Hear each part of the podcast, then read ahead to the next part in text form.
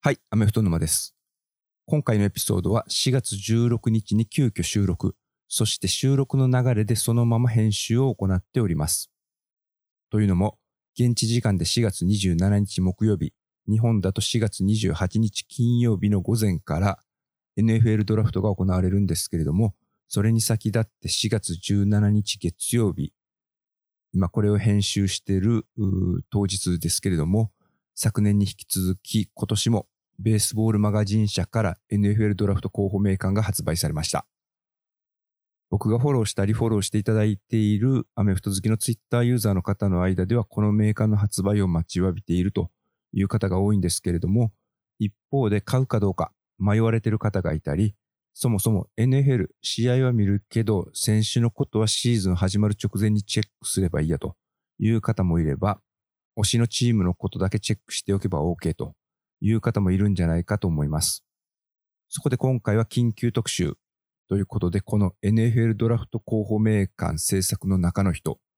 生みの親でもある小座の陽生さんをお招きして、この名鑑の誕生秘話、楽しみ方なんかをお聞きしております。小座野さんは新聞社のカメラマンとして長年活躍されてたんですけれども、その中でアメフトの試合、甲子園ボールですとかライスボールなどの取材をしておられたりとか、2006年以降は個人のライフワークとして社会人、X リーグを中心に年間約70試合を撮影取材しておられる方となります。で、アメフトマガジンの方にも数々の記事を寄稿されている方としても知られており、この NFL ドラフト候補名鑑は彼の着想から生まれたものとなっております。まあこれは本当偶然でしかないんですけれども、僕がこのポッドキャストを始めるようになったのもコロナの時。で、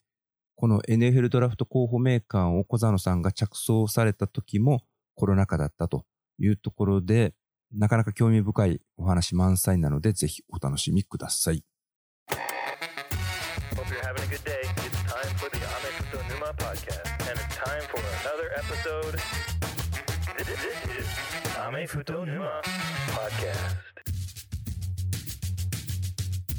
まず最初にお聞きしたのが、この企画はどういう形で持ち込まれたのかというところを尋ねました。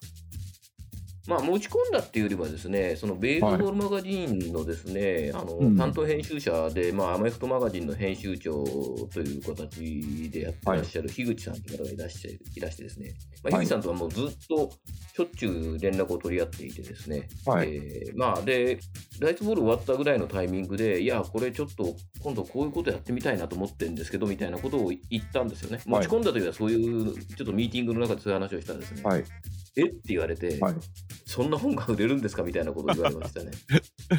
ただ、あの、えっ、と、ベースボールマガジン社の中での反応は意外と良かったらしくて、で、うんなぜかっていうとですね、はいあの、プロ野球のドラフトの本っていうのはすごく売れるらしいです。えー、そうなんですか？日本のプロ野球のドラフトの本が。はいはい。なので、ああ、やってみたらいいんじゃないですかみたいなことは言われたそうです。うんだから、そこは良かったみたいですね。僕、ベーマガさんとは、あの、全然、なんというか、雇用関係とか全く何もなくて、はい完全に社内の、社外の人間なので、はいその私がそういうことをやりたいと思った時には、ちゃんとその、それに反応してくださる方が中にいたというのは、うん。まあ、ありがたかったといえばありがたかった。まあ、そういうことで、まあ、お時間があるという中で、まあ、第一弾作られたわけですけれども、その際に、まあ、初めての取り組みだったと思うんですけれども、何か苦労されたこととか、またこだわったこととかってありました？はい、もうこれがい、もう本当にコロナでですね、はいまずですね、ゲームがなかったところがいっぱいあるわけですよね。はい FCS っていうゲーム、確かやってないんですよね。はい。そうあの。まさにドラフトをやる頃にげ2020年をやったんですよ、うん翌年の春に。うん。FCS っていうのは、カレッジの上から2番目のカテゴリーですよ。はい。130校がいて、次の130校ですよね。NCWA の、はい。で。そこがまず試合してないということで、まず全然まずデータがない。なるほど。で、FBS も試合数が極端に少なかったりですね、はい。あるいは選手がもう完全にオプトアウトして出てなかったりとかはい。って、はいで、まあ、それも大変だったんですけど、本当に一番大変だったのは、コンバインがなかった。何にも分かんない。もう、だからそれで名鑑作ったのは本当に大変でした。あの、120名選ぶのが本当にもう、限界というか、これ以上はちょっと無理だなという感じはしました。はい。はい。その時に、どこからデータは引っ張っられたんですか？いや、もうやっぱり、えっ、と、ESPN がベースで、うん ESPN、YouTube、んそうですね、あとはあー、ご存知の方多いと思いますけど、あのスポーツリファレンスっていう、プロフットボールリファレンス .com っていう、はいはいはいまあ、有名なデータサイトの、はい。えっと流れを組むサイトっていうか、そこからの派生のサイトがあるんですね。はいでそのスポーツリファレンス .com の中のカレッジフットボールのところは、すごく通常ずっと見てるんで、はいはい。あのその時だけじゃなくて、もう常にあのシーズン終わった後でも、シーズン中でもずっと見てるので、はいまあ、そこはすごく参考にしましたね。それ今でもそうですね。はいで、まあ、苦労して、まあ、発売されたという時のその手応えみたいなのはいかがでした？まあ、あのこれぐらい売れないと赤字になりますよっていうのは言われたんですよ。はい。で大丈夫ですかって言われて、はいでそこは、いや、まあ、それは大丈夫だと思いますよって言ったんだけど、はいうーん、そうですね、本当にどれぐらい売れるのか、まあ、少なくとも赤字にはならなかったということでは、はい。えーまあまあ、手応えはあったというのと、はい。あとやっぱり、アマゾンの評価のところですごく皆さんがですね、あのいいことを書いていただいたので、それはすごく励みになりましたね。その書いてあったことを読むと、やっぱり、ああ、皆さんこういう情報を欲しがってたんだなとか、うん。ああ、ここはこういうふうに感じられてるんだなとか、うんうん、で、第3弾、今回制作着手し始めたのっていつ頃ですか？そうですね、3月の中旬以降ですね、本格的にうん着手できたのは。まあ、カレッジフットボールはご存知の方多いかもしれませんけれども、はい。11月でレギュラーシーズン終わるんですよね。はい。で12月からボウルゲームなんで、まあ、11月の段階でスタッツとかは全部取れるし、まあ、ビデオもあらかたある程度はもう見ようと思えば見られるんで、はい。そこでやっぱり何かをすればいいんですけど、うん。まあ、これもやっぱり、まあ、お分かりだと思うんですけど、私、日本のフットボールもかなりやってますので、うん。12月にそれをやるっていうのは、なかなかまあ、ね、X リーグだったり、学生だったり、あるいはもう NFL も佳境ですから、はい。それをでやるかっていう、なかなかやれないっていうのがやっぱり毎年のことなんですよなる。やっときゃよかったと言いながらやれないのはそういう事情ですよ。はい。まあ、今回で言うと216人というですいうわけですけども、まあ、そこの割合とか、何か何らかの基準っていうのがあるん、ですか？前年のですね、はい。前年というよりも過去何年間かの、うん。誰が何人指名されてるかっていうのを、うん。えー見てうん。やってます。で、今年はで言うと、去年ランニングバック24人指名されてるんですよ、に2022年が。はいはい。なので、はい。まあ、えっと18人なんですけど、はい。去年もっと少ない12人だったかな、去年は。はいはい。はい、あのちょっと増やしました。で、ランニングバックはちょっとその本の中にも書いてるんですけど、はい。今の NFL では非常に軽視されてると言われるんですけど、うん。まあ、私もそういうようなことを書いてるんですけど、うん。軽視されてるんじゃなくて、ベテランの給料は払わないっていうだけであって、うん。ランニングバックは若い選手を使い潰せばいいっていう考え方があるので、うん。うんあのむしろドラフト指名人数はこれから増える傾向にあるだろうなとまあ、データをまあ見ながらまとめておられる間に、なんとなくそのご自身の中で、こいつはブレイクしそうだとか、こいつはバストなんじゃないかみたいなことっていうのは、なんとなく感じてくるもんなんでしょうか？まあ、感じるんじゃなくて、データ的に分かりますよね。うんやっぱり。うん。あの、で一番危ういのが映像ですよね。はい YouTube の映像を見ていい選手だっていうのは危ないです。はいはい。で、それは最近で一番感じてるのはザック・ウィルソンですよね。ああ、なるほザック・ウィルソンはね、ものすごく YouTube の映像を見ると良かったんですよ。ど。はい。今年で言うと気になるのは、その非常に評価の高いうんアンソニー・リチャードソンと、はいそれから、えーダレル・リービス、まあ、レビスっていうふうに発音してるサイトもありますけど、あの我々はリービスと統一してるんですけど、はいダレル・リービスとアンソニー・リチャードソンはウ、ィル・レイビスやっぱりそのまさしく動画がすごくいいんですよね。はいはい。で動画いいんですけど、うーん、スタッツが悪い。うん。で、僕はスタッツはすごごく重要視してます。なるほど。スタッツが悪い選手は大体活躍できないです、QB は。うん。あの例えて言うとですね、はい高校の成績がすごくいいやつがうんそのまま東大に入れるわけではないけれども、うんえー東大に入ったやつで高校の成績が悪かったやつはいないっていうあ難しい。例えなんですけど、わそんな感じです。逆に分かりやすい例えですね。ああ、そうですか。いや、あの、ありがとうございます。あの、本当ね、それはすごく感じて、特にアンソニー・リチャードソンは、はあの、ビデオを見るとすごくいいんですね。うんうん。あのそのリリースの判断も間違ってないし、コントロールもそこそこいいし、ボールはすごく速いし、うんところが、じゃあ、こんだけのパス能力あって、なんでこのスタッツなのっていうのはすごく疑問に思うんです。うん。あのスタッツの話で言うと、ちょっとドラフトさんのかもしれませんけれども、G のスミス、シーホークスの、はい。で、スミスの大学3年、4年の成績っていうのは、やっぱすごくいいんですよ。なるほど。だからやっぱりそのその大学の時の成績って僕は大事だなっていうふうにはずっと思ってますね。うん特に QB は。逆に案外活躍しちゃったっていうので印象に残ってる選手っていますか？あんまりね、うん、逃げを打つわけじゃないけど、うんわからないよなと思って見てるので、はい俺は絶対バストだとかっていう選手はたちょっといないんですよねな。ただ、はいバストとかじゃなくて、想像を超えたって意味において言うと、はい去年のソースガードナーと一昨年のマイカ・パーソンズは、はい。これはもうちょっと想像を超えてましたね。なるあの活躍するだろうなと思ったんですけど、はいこんな活躍するとは思わなかったです。もういきなりそのオールプロじゃないですか、2人ともはい。で、このままの成績を5年、10年残したら殿堂入りなわけでしょ。うん。これはさすがにちょっと、うん、ありえないなとは思いましたね。あの想像を超えるっていう意味でね。あとはい。そうですね、あの僕ちょっと、これはちょっと、なんだろう、個別に選手を見ていくんじゃないっていうのを、ぜひ皆さんに知っていただきたいなと思っていて、去年のですね、はいはいシーホークスのドラフトに注目してほしいんですよね。はい去年のシーホークスのドラフトって、1巡でオフェンスタックルのチャールズ・クロスを取って、3巡でやっぱりオフェンスタックルのエイブラム・ルーカスを取ってるんですよ。はい。で、この2人って共通点があるんですよね。その共通点は何かっていうと、うん、彼ら2人はですね、マイク・リーチという有名なヘッドコーチのもとで、はい。えーレフトタックル、ライトタックルっていうか、まあ、要するにタックルをやったんですね。で、マイク・リーチっていうのは、この本にも書いてあるんですけど、はい。もういわゆるスプレッドオフェンスというか、パスを非常に多投するね、うん。エアレイドと呼ばれるオフェンスをはい。作り上げた、はい。まあ、戦術上の天才というか、奇才ですよね、はい鬼の才能というか、奇才なんですよね。で去年の12月に亡くなってしまうんですけれども、はい。この2人のチームでクロスもルーカスもやってた別々の大学ですあのリーチは2019年に大学移ってるんで,、はい。はい。でそのそれぞれの大学ではいパスオフェンスに特化したパスプロなんとかオフェンスラインのはい活動の中で、はい。ものすごく優秀な成績残してるんで、うんシーホークスがこの2人を取ったってことは今季やりたいことは何なのかなんとなく私見えた気がするんですよね。なるほど。でそれが本当にズバリ的中してジーノ・スミスが再生して、はい。シーホークスがはい。ラッセル・ウィルソン抜けたのにあそこまでなった。はい。でそうすると、それぞれのビデオを見てたらこの話ってわからないんですよね。やっぱりうん試合を見たり、うん監督がどういうふうに動いてるのかっていうのを見なきゃいけないんで、うんで、それを見ていくってことが今日ですね、カレッジフットボール見ること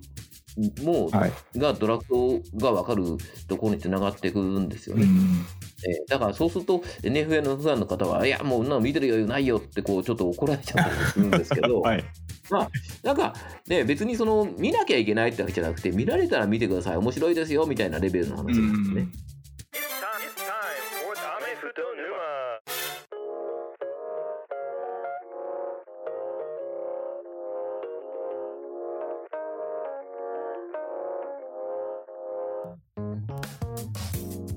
結構今面白い話が聞けたので、その辺でばばっとおスキップしていくとですね、えーっと、まあ、ずばり今回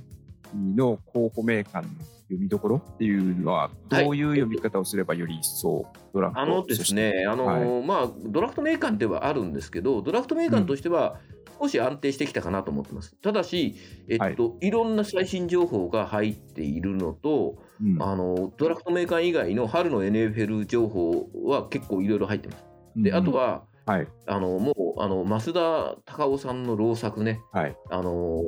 ーなんていうか、日本、NFL の日本におけるテレビ放送はどうだったかっていうのを、よくオールドファン、私もオールドファンなんですけど、1970年代から見てるんですけど、はい。そういうオールドファンがものすごくたくさんいて、うん。その人たちがこういろいろ、ああでもない、こうでもないって議論するんですけど、その辺をものすごく綺麗にまとめてくださって、うん。これは貴重だなって、もうそれだけで買う価値があるなっていうふうに思ってます。あえーあとは、まあ、私うんが書いたんですけど、ちょっと QB がどこに行ったのかみたいな話も書いてますし、うん。全体的にドラフト、うち指名権ないよって人でも、ーうん。あのまあ、一応買っていただいて損はさせませんよっていう作りにはなってるんで、もうドラフトオンリーではないっていうのははい。見ていただければいいかなと思ってますね。まあでも去年の場合はうん実はそのブレイディの引退騒動っていうのがあったんで今年はもうさらっと流しました。もう去年ね懲りたんであんだけいろいろ特集してやったのになんだっていう思いましてね。確かに。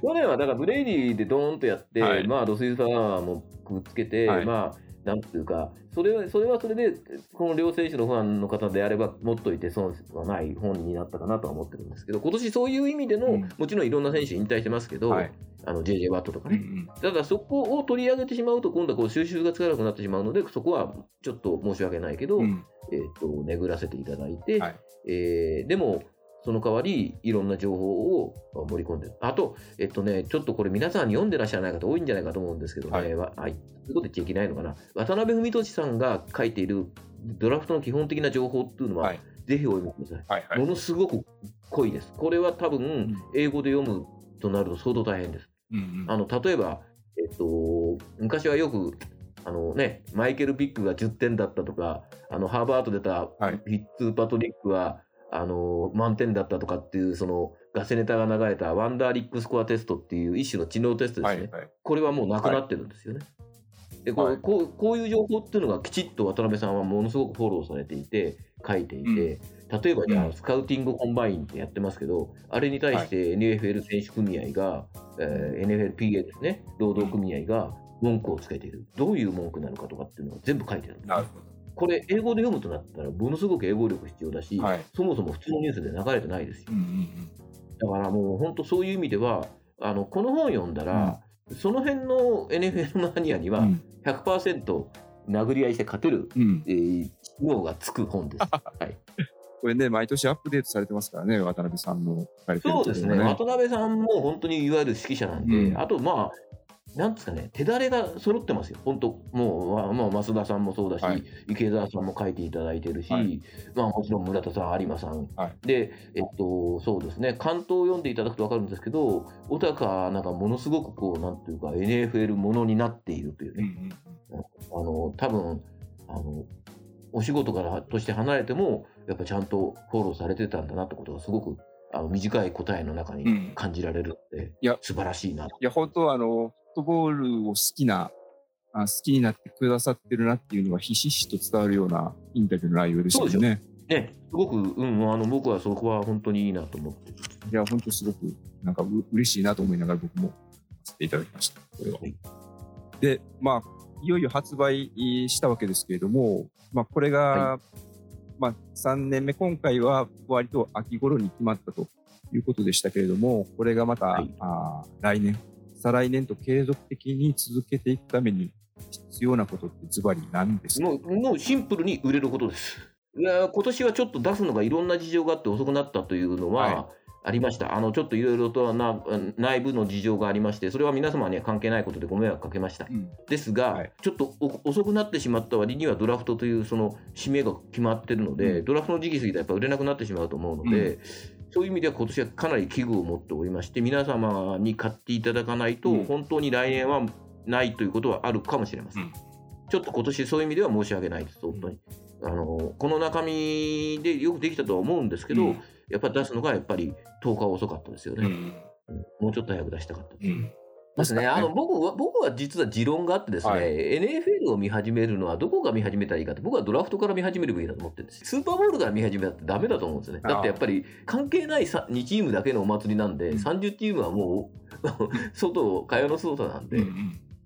そうですね、はい。確かにそういう意味では、ドラフトはね、一番その前のシーズン、弱かったチームが一番最初に脚光を浴びるであのーまあ、例えば今回で言えば例えばブロンコスさんでしたっけ、あの指名権がないんですって言うけど、はい。指名権ない代わりに去年ラッセル・ウィルソンを取り今年はもう名将ショーン・ペイトンを連れてきたってことで、うん。それは別の楽しみがあるわけじゃないですか。うん。えーあのもうドラフト権奪われて、しかもなんか、あのし監督も選手も目玉いませんってわけではないので、やはりその新しいシーズンに向けての楽しみはあるので、はいそこもフォローできるようなうん。本に、うんえーまあそ、そこまでしししましたって言い切れないですけど、はい。まあ、今後はしていきたいなっていうふうには思います。そす。そのためにやっぱり継続して出したいし、はい。やっぱり売れないとしょうがないので、はい。えーそこはぜひぜひお願いしますということですよね。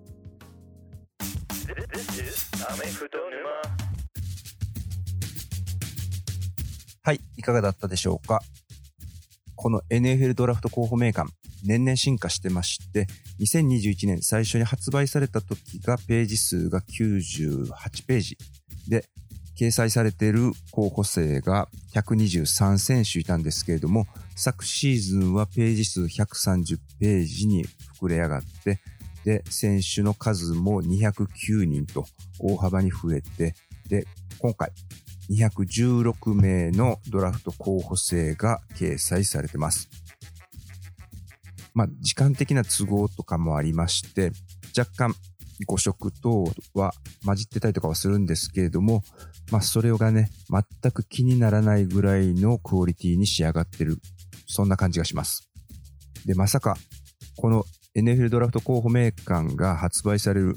まあ、発売さ、発売しようと思ってますというお話を僕がお聞きしたのは実は年末のことだったんですけれども、その時にはまさかですね、まあ、この候補メーカーに、まあ、記事を書く、寄稿をしてほしいというようなお願いをされるとは思ってもいませんでした。まあ、もともと Facebook とかそういうところでのつながりがあった方だったんですけれども、で、当然、まあ僕が、まあ留学をしてて、で、カレッジフットボールが大好きだということもご存知ではあったんですけれども、まさかこのようなね、大役、まあインタビューの中でもおっしゃってましたけれども、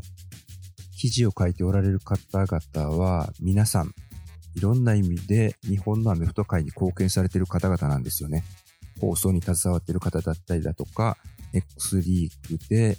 ヘッドコーチをされてたりとか、大学でコーチをされてたりだとか、X リーグの運営に関わっておられたりとか、まあそういう方々の中で、まあ単にカレッジフットボールと NFL が好きで、まあこうやって自分で好き勝手なことだけ喋ってる僕にね、まあそんな大役を任せていただけるというのは本当にまあ、光栄以外の何者でもないというような感じでした。身に余る光栄っていうのはまさにこういうことを言うんだなというふうに思うんですけれども、今回担当させていただいたのは NFL スカウティングコンバインのデータが載ってる一つ手前122ページで、まあ、タイトルとしては大学王者の原動力はリクルーティングにありというふうになってます。まあ、当初、ジョージア大学の強さの秘訣みたいなものを書いていただけるといいですよというようなお題をちょっといただいてたんですけれども、彼らがやっぱり強くなってる要因、それはどういうところにあるのか。やっぱり選手を集めてるプロセスにあるんじゃないかというところに行き着いたので、まあ、くしくも NFL の各チームがどうやって強くなっていくのかというところと重なる。ただ、この選手の集め方というのが、手法がカレッジと NFL では大きく異なるというところにスポットライトを当ててみました。本当インタビューの中でも、小沢さんお話になられてましたけれども、NFL 候補生のデータだけではなくて、カレッジ、NFL のランドスケープ、フットボールの現在地みたいなものが見えてくる作りになってますので、ぜひ全国の書店やネット書店などでお求めください。This is Ame Futo Numa Podcast. Goodbye.